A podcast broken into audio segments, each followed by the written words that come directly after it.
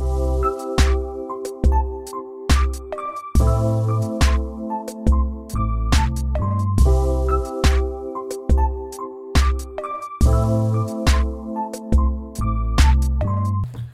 大家好，欢迎收听奇遇聊天室，我是奇遇。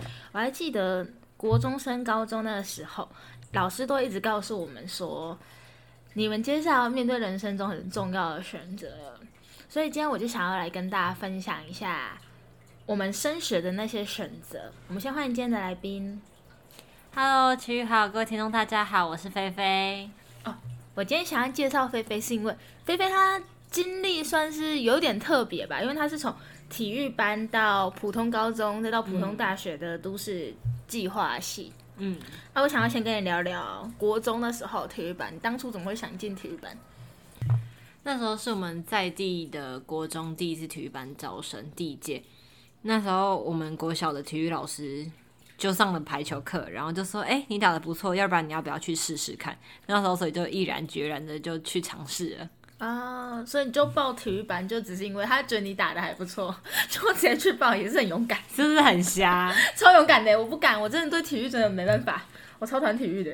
就是我后面也很纳闷，为什么可以这么瞎？但是因为我自己本身，我觉得我是一个很喜欢去尝试、去挑战的人。那时候我觉得有一点点小小的，不能到虚荣心吧，但是就是当别人鼓励你的时候，或者是别人称赞你的时候，那个心态你就会想说，那不然我就去试试看。人搞不好做的就很厉害，对，哎，结果呢结果就是一个惨淡的人生，好吗？是怎么样？我那时候包括我去考试，我可能体育都是我们一群朋友里面、一群同学里面最最最差的那一个，因为我们那时候同一届的朋友去考试的很多都是国小是什么田径队啊，还是什么，就没有人像我这样那么奇怪的啦。你 国小也是读书挂的吧？其实不是体育挂的对对对对，国小就是那种哦。朗读比赛那种，就是很文，啊，文青文青，然后突然国中转去体育班这样。对，就是不知道自己在干嘛。但是我其实花了大概一年半到两年的时间，我一直在努力在体育上面这件事情的改变。我那时候就觉得我真的做不到，而且我就是做不好。嗯，就举例而言好了，那时候同届的同学都已经在跟学姐在打六个人的比赛。就是，就算在学校训练也是，就是因为我还是会有练习比赛这件事情嘛。那时候我就只能请教练帮我用，就是运动绷带啊，就是因为打排球需要一个姿势，我就说那不然教练你帮我用绷带把我的手缠的比较固定，因为我可能手没有办法这么有力。然后我就一直对墙啊，对墙就是二呃两三百颗那种在对，那时候就觉得很挫折，为什么大家都不管是在校内。可以跟学长姐一起练习，或者是在校外，明明大家的年纪啊什么都一样，但是为什么我就是做做不好这样？所以那时候过得很挫折嘛。对，那时候就是很怀疑人生，就是很怀疑你自己啊。而且青春期又是一个我觉得在探索自己的过程，所以那段时间对我来说，我曾经在就是。从国中到高中要拍大头贴的前一天晚上，跟我妈妈聊天，聊到我整个人崩溃大哭。我问我妈说：“我到底在干嘛？我为什么要做这样子的选择？”所以其实那时候真的很挫折，就是很不相信自己，对自己很没有自信。那时候很后悔吗？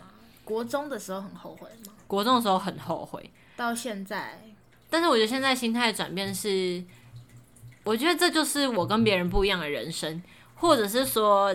也许读体育班或者是这样子的转类点，就是有这样子起起伏伏人生的人，嗯、不能说少，但是也不能算多。但是就是我觉得我能够去一个用同理心的方式去跟人家说，啊、体育班就是因为你有不一样的经历。像如果一直在很好的家庭环境成长，可能就没办法去体谅那种家里环境辛苦的那种感觉嘛。嗯，对，就是你。有，就像我的体育班，可能如果是零，然后正常读书是五，就是整个那个落差，哦、就是一个起伏，我觉得是蛮大的一个曲线啦。那像你读高中是普通高中嘛？怎么会想要去读普通高中？因为那时候我自己是一个，嗯、说好听点就是有很多很多兴趣的人。可是说不好听的呢，也就是就是你没有特定的目标嘛。那时候不管是自己啊，或是家人的意思是说，因为在我认知里面的，当你读了高职是什么科系，那对应的一定是。大学你要读什么样子的科系？但是当你目标还没有明确的时候，你就要这样一直死死的走下去嘛。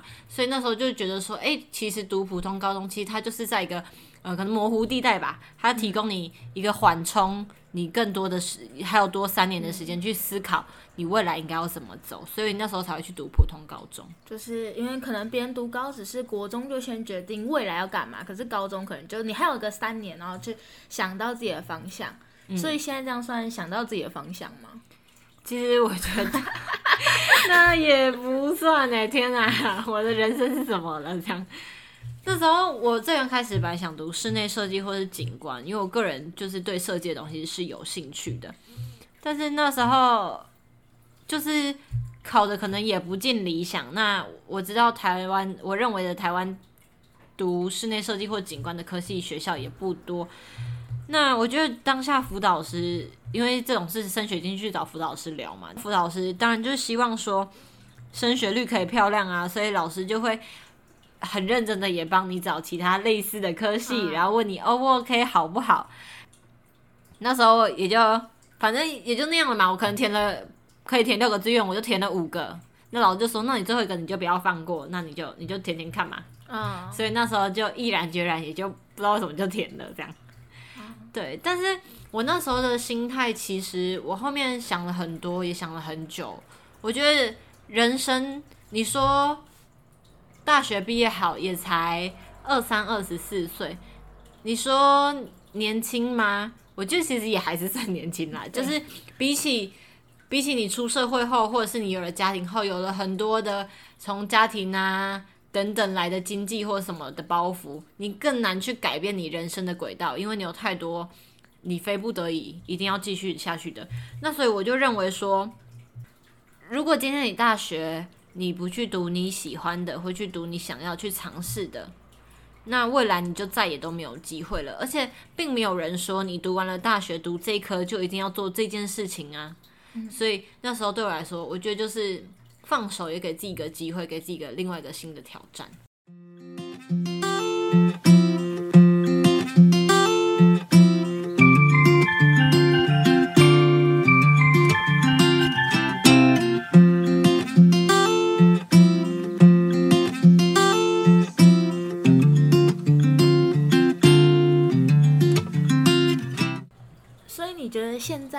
学算是你喜欢的科系嘛？因为你原本讲你比较想读设计类科吧。嗯，都市计划有算在里面吗？也算是设计吗？嗯，它的设计不是那种艺术，对，不是艺术，对，没错，就是算是在一个规则里面你要去做出的变化。类似是这个概念，但是你就是一定要依循着那个规则。嗯，它是有规则的，但你还是在设计它。对。那这样跟你想象中的是没有想象，不好意思。对这个是没有想象，是不是？对。所以你进去之前有预计要想要学什么吗？还是就是老师讲讲这个戏，然后你填的就刚好上，没有预计。其实那时候最刚开始，最刚开始是想说，因为。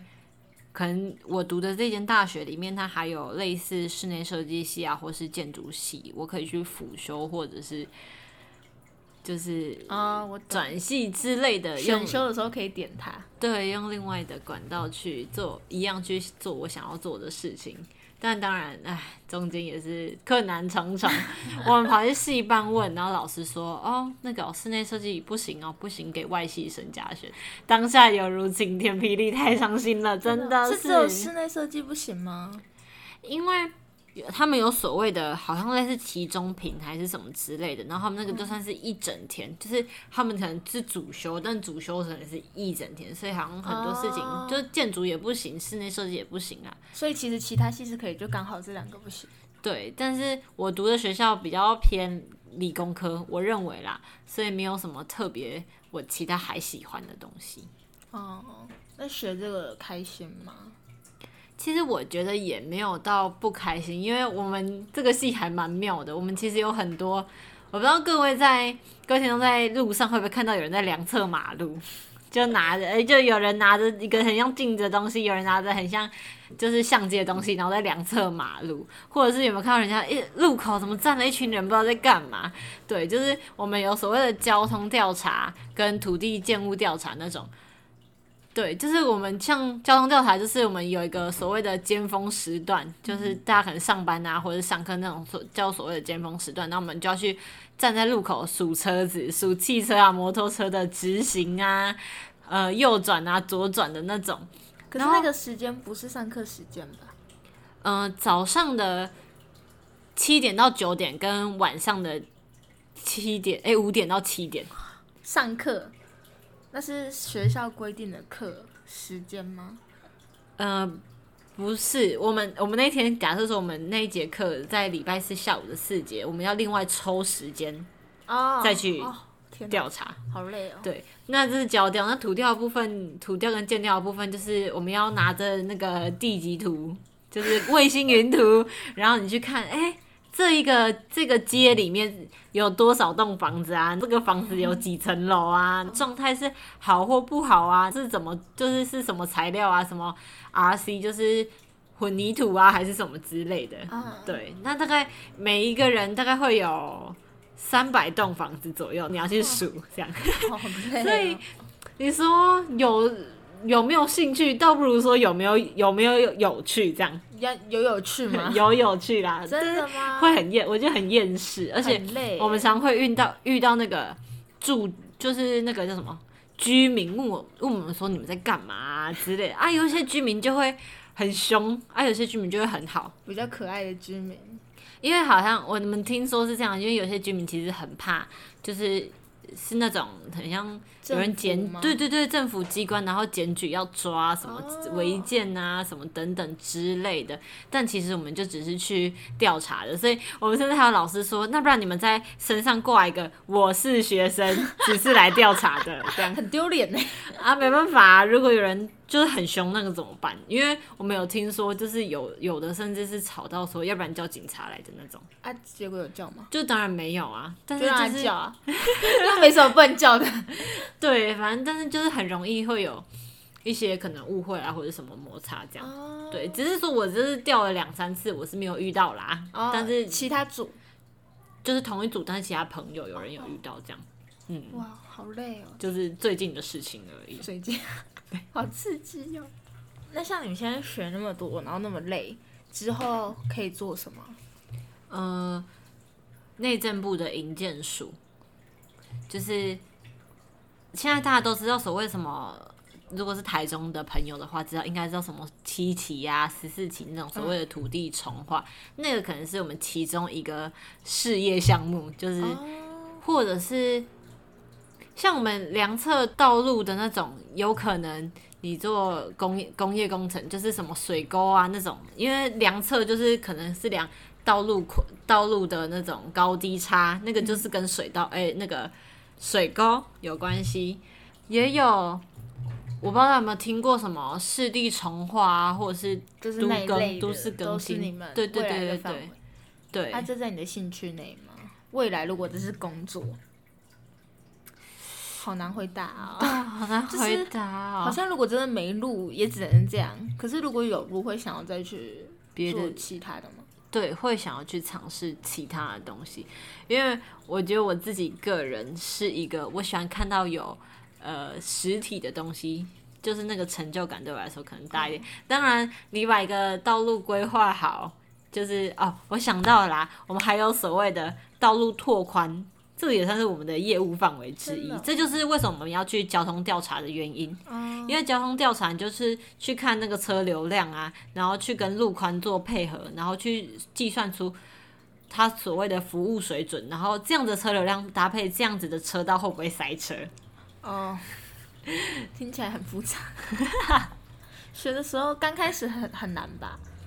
刚开始就是很不飒飒，就是真的很，就是一头雾水。而且我觉得最刚开始，我不知道其他的呃大学的朋友们是怎么样，因为我们等于说我们大一是所谓的就是基础概论，嗯，可是因为这种东西其实离我们有一点点遥远，嗯，是到。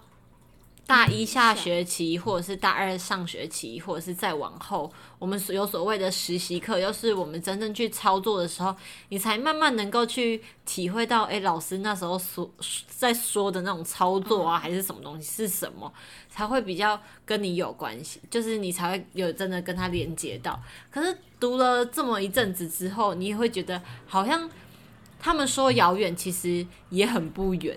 就是我印象有很深刻的啊，就好比有说，例如坡度在几度到几度是可以盖房子，几度到几度以上就不能盖房子了。那你就会想到，哎，你去爬合欢山，去爬清境的时候，你想到那个坡度，再想到那个房子，哎，其实它也离你不远啦。这样出去玩不就没有乐趣乐趣了？就一直环绕在我上课的东西，我上课的东西，出去玩很累。就是偶尔可以看看嘛，职业病，对 对，职业病，职业病。但是偶尔就是可以看看，就好比那时候我去有一个阿姨就跟我聊天，她好像是在有在纽西兰生活过，她就跟我说，哎，纽西兰的路口啊是长怎样，交通是怎么样？